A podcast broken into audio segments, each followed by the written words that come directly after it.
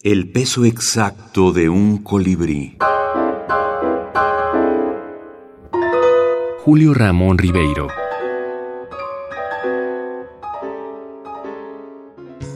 Le reprochan a Luder no separarse de una amiga que lo atormenta.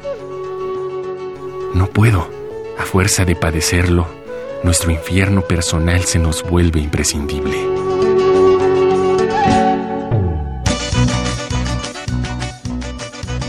En cuanto a los dichos de Luder, este libro está rodeado de un personaje, que es Luder y a su vez cuando se menciona que son dichos es porque Luder en todo momento está mencionando alguna idea, alguna frase, alguna reflexión.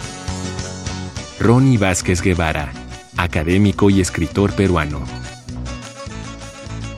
Julio Ramón Ribeiro, Antología Personal, Fondo de Cultura Económica, 2019.